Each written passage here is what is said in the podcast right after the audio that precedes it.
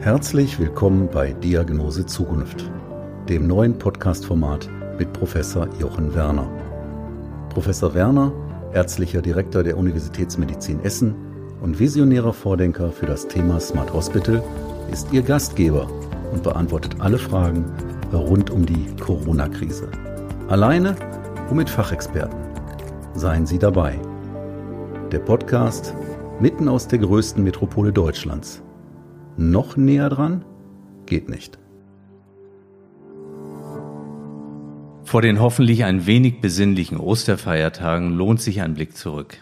Wenn es um das Coronavirus und Covid-19 geht, denken wir in Deutschland an den Januar und die ersten Nachrichten aus Wuhan in China.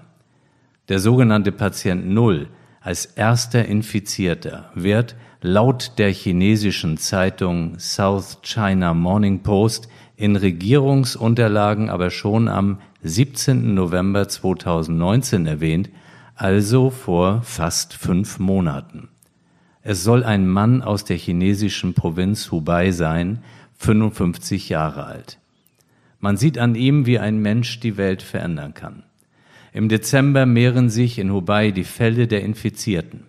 Verkäufer und Kunden eines Wildtiermarkts und dann ihre Angehörigen erkranken mit Husten, Schnupfen und Kopfschmerzen. Sie sind anfangs aber kaum auffällig.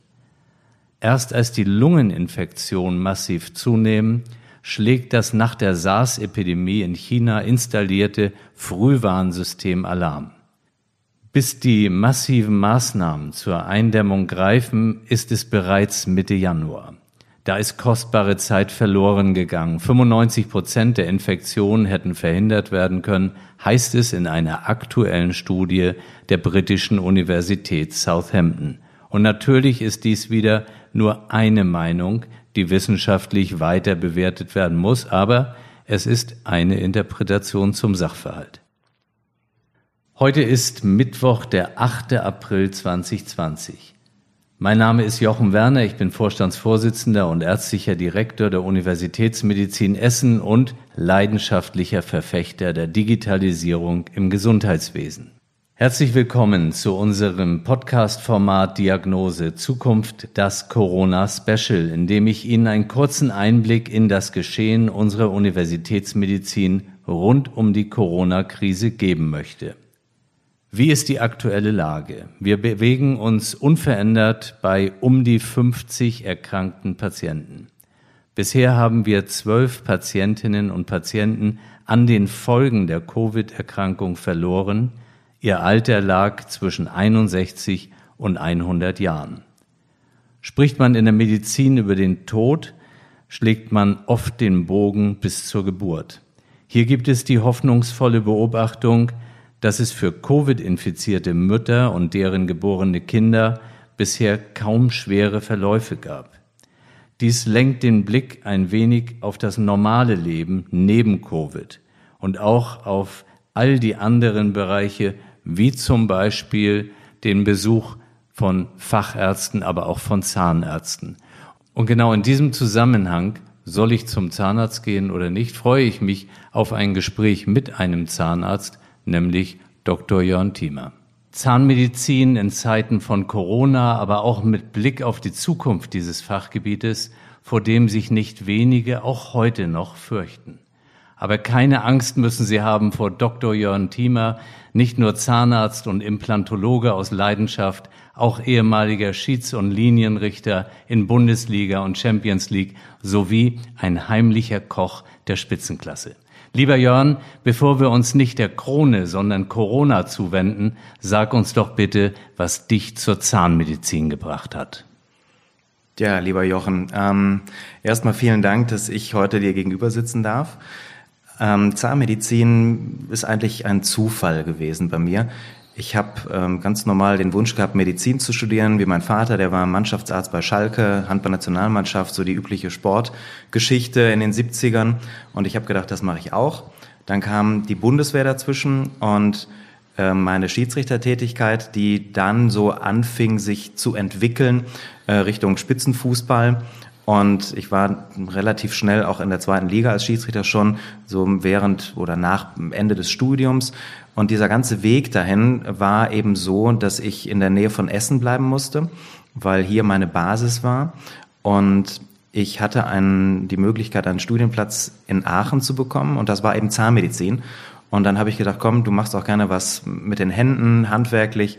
Und dann habe ich diese Kombination Medizin, Handwerk, Sport, Fußball gewählt und bin dann in Aachen und Essen hängen geblieben zunächst.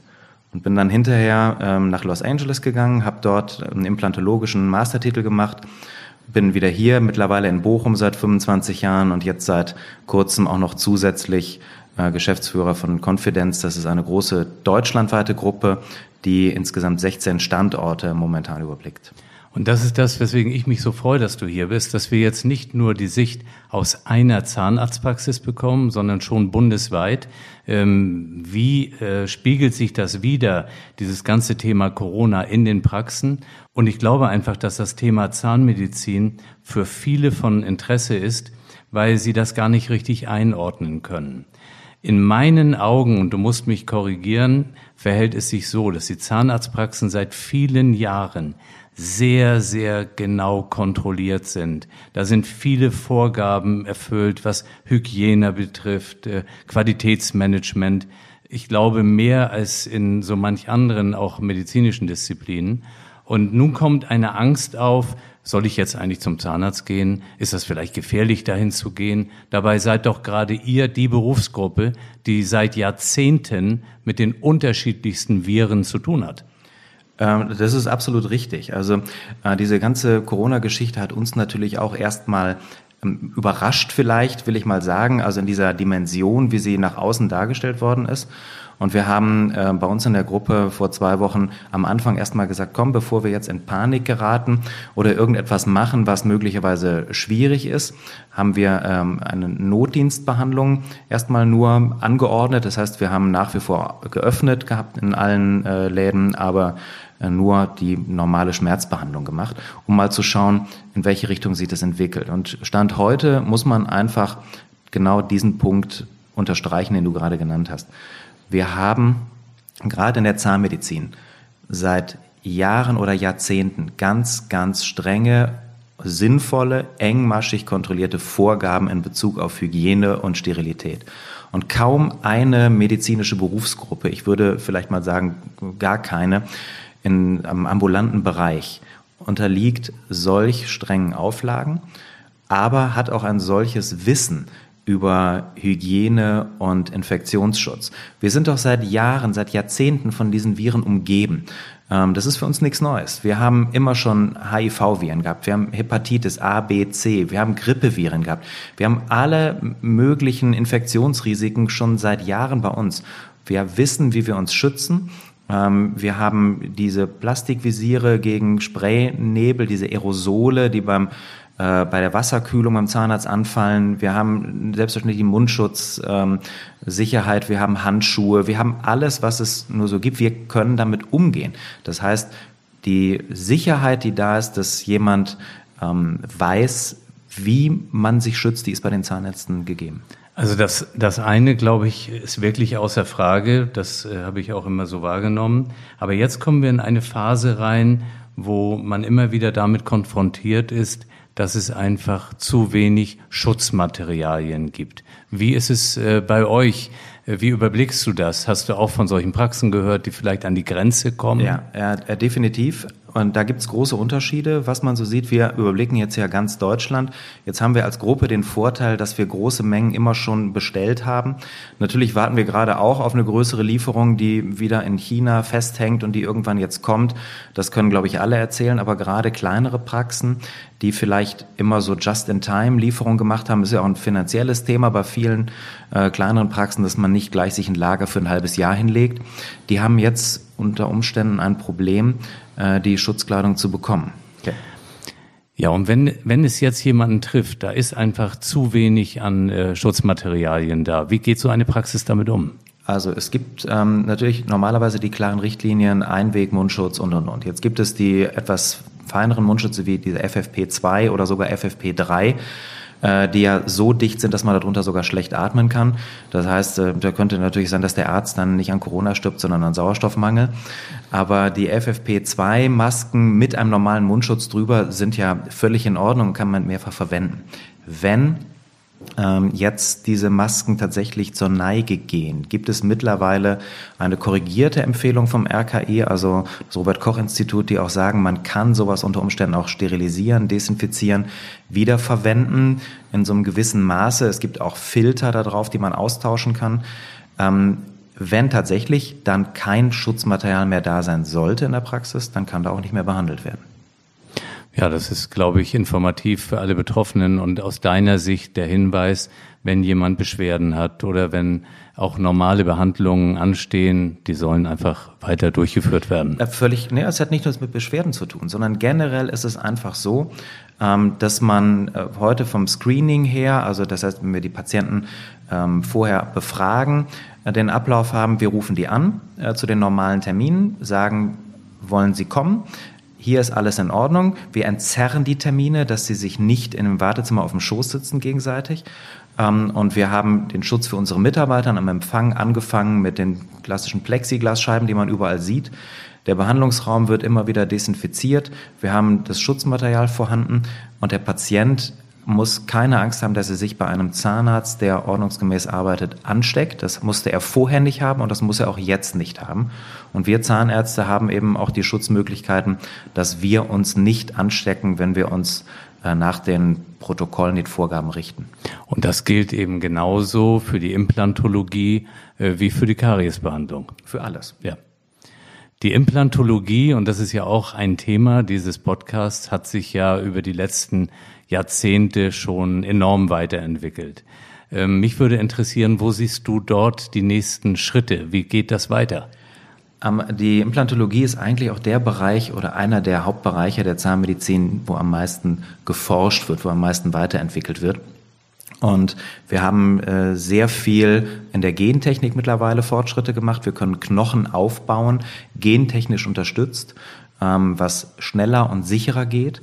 Wir können heute Knochendefekte ähm, 3D-mäßig erfassen über ähm, bestimmte Röntgentechniken, wo wir dann den Defekt in der dreidimensionalen Variante sehen und können dann aus Spenderknochen, das ist zum Beispiel, wenn jemand eine künstliche Hüfte kriegt und ähm, der alte Hüftknochen dann verwendet werden kann, dann wird dort aus diesem Knochen ähm, entsprechend dieser Defekt als wie ein Puzzleteil geschlossen. Das heißt, das Gegenstück wird aus diesem äh, vorhandenen Knochen gefräst oder gegebenenfalls mit einem 3D-Drucker hergestellt und kann dann ein paar Wochen später, wenn es fertig ist, ähm, exakt eingepasst werden.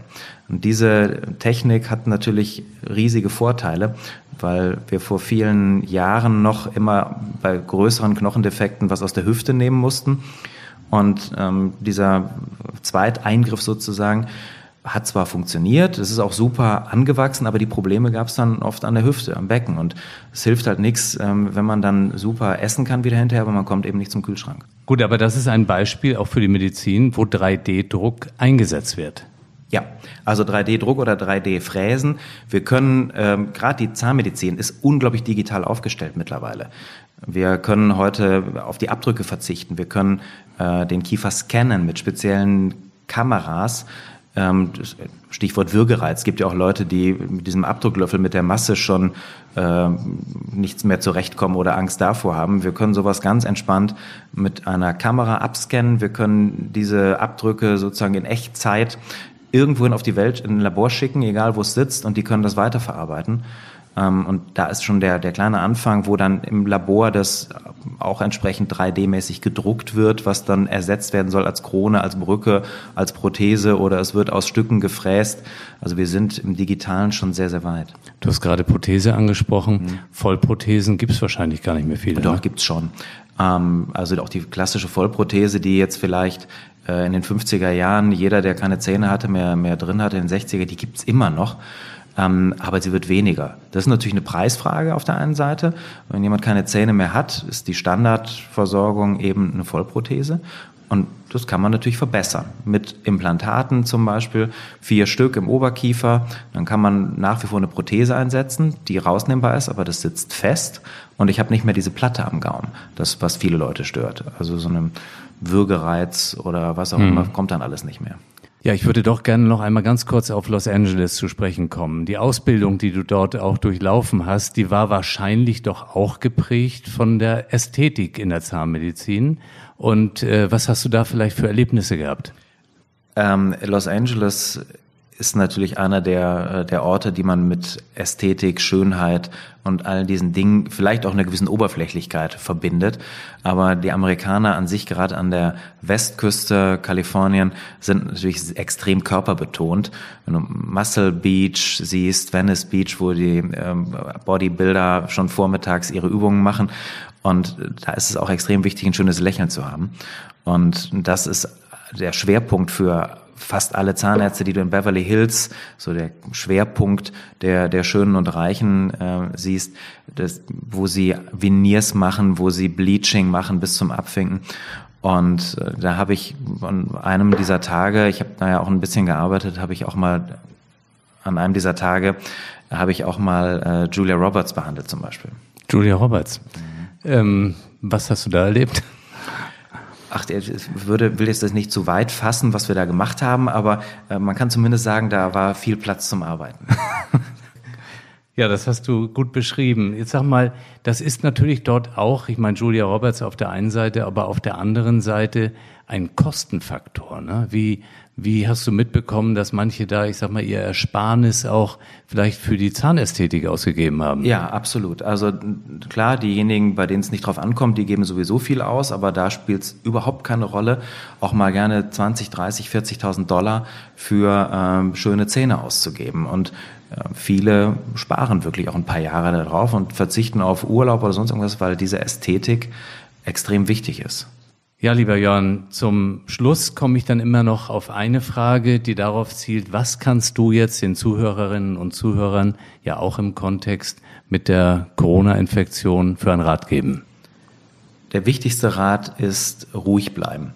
Also das Ganze, so cool man das eben nehmen kann, äh, sehen, dieses Virus wird uns ab heute für immer begleiten, neben ganz vielen anderen Viren, die es ja immer schon gibt und geben wird. Und auch da werden wir wieder neue Viren bekommen.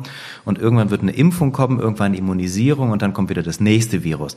Das heißt, es ist jetzt gerade mal in der Presse und das hat, es kennt noch keiner die Auswirkungen, aber am Ende in unserem Beruf oder für unseren Beruf kann ich sagen, es besteht überhaupt keinen Anlass zur Sorge, es besteht überhaupt keinen Anlass, die Zahnarzttermine nicht wahrzunehmen, weil wir genau wissen, wie wir damit umgehen sollen und wie wir den Patienten schützen und wie wir sämtliche Mitarbeiter schützen können.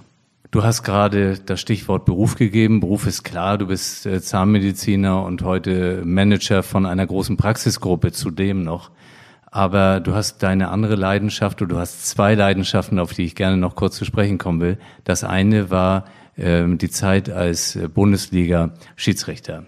Wie wehmütig denkst du daran zurück, dass du irgendwann ja dich letztlich gegen eine Fortsetzung dieser ja, Spitzenkarriere da äh, ausgesprochen hast? Schon wehmütig manchmal. Ich meine, jetzt bin ich über der Altersgrenze, also für Wehmut ist kein Platz mehr, aber es war schon ähm, eine tolle Zeit, muss ich sagen. Ich habe viel gesehen, viel erlebt. Es waren ähm, dreistellige Zahl Profi-Fußballspiele und ähm, angefangen von Spielen wie Bayern gegen 60 äh, vor 70.000 Zuschauern als, als Linienrichter damals oder Champions League in ähm, Porto, Nantes, was auch immer. Äh, man ist schon gut rumgekommen, aber es waren am Ende eben 150 Tage im Jahr nur für den Fußball. Das heißt, da bleibt wenig Platz für den richtigen Beruf und dann noch für die Familie. Und als dann unser zweites äh, Kind kam von dreien, habe ich entschieden, das äh, passt jetzt nicht mehr. Ich frage jetzt einfach, hast du nicht eine Anekdote aus der ganzen Zeit? Es gibt ganz, ganz viele Anekdoten natürlich, ähm, gerade so mit den Originalen wie damals Mario Basler oder auch Oliver Kahn, mit, mit, denen man auf dem Platz steht und die dann manchmal auf dem Platz völlig anders sind als, als privat wieder. Ich kann mich aber daran erinnern, eine Geschichte, da war ich noch relativ neu dabei.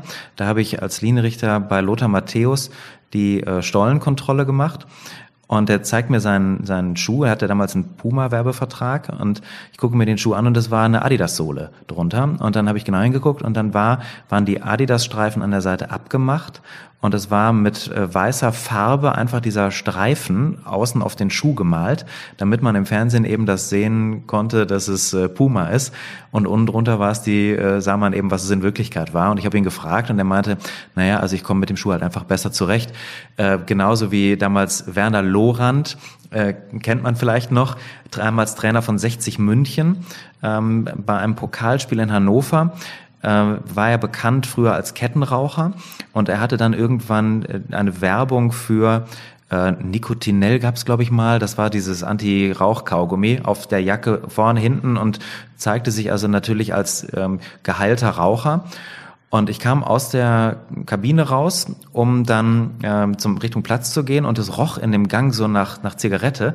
Und dann guckte ich mich um und hinter der Tür stand Werner Lorand und rauchte gerade noch jemand in dieser Anti-Rauchjacke. Äh, ich habe ihn gefragt, was ist da los? Sagt er, naja, gut, sagte, das kann ich ja vor den Kameras nicht mehr machen, aber es ist alles wie vorher. ja, also.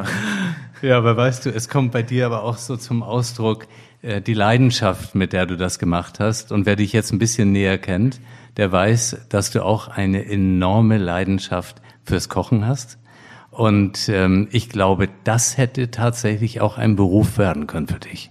Das, das stimmt. Ähm, ich habe im ganz normal im Studium angefangen, wo wir dann mit mehreren zusammen gekocht haben. Es waren halt irgendwie äh, Pizza aufwärmen bis hin zu äh, Spaghetti, das übliche mit äh, fertiger Tomatensoße. Es hat sich dann durch einen Zufall irgendwann entwickelt, dass ich im Urlaub mal angefangen habe in der Schweiz in einem Sterne-Restaurant mal über die Schulter gucken zu dürfen, weil das Wetter nicht so gut war. Und dann bin ich da eigentlich hängen geblieben. Und mittlerweile ist es so, dass ich zwei, dreimal im Jahr, wenn es die Zeit erlaubt, für eine Woche ähm, weltweit kann man eigentlich schon sagen, in zwei oder drei Sterne-Restaurants äh, mitkochen darf, jeweils für eine Woche. Und es ist ja äh, ein unglaublicher Druck, der auf diesen Sterneköchen auch liegt, immer wieder um den Stern äh, zu erhalten oder die Sterne. Und äh, ich meine, da hast du wahrscheinlich auch deine Erfahrungen gemacht. Ja, der Druck liegt natürlich auf jedem Beruf oder auf jedem, der seinen Beruf vernünftig machen möchte.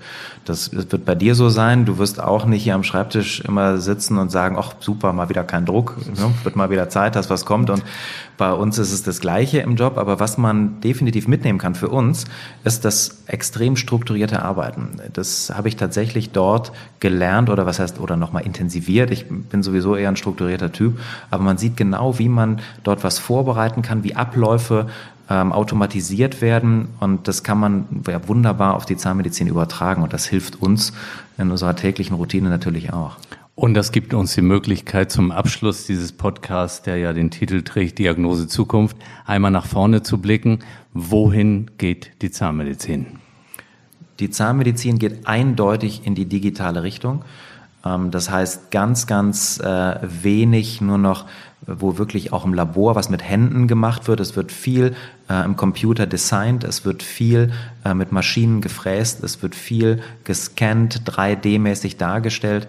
Ähm, und wir haben natürlich auch im Bereich Knochenaufbau, jetzt bei uns in der Implantologie, neue Verfahren, die ich vorhin schon angesprochen habe.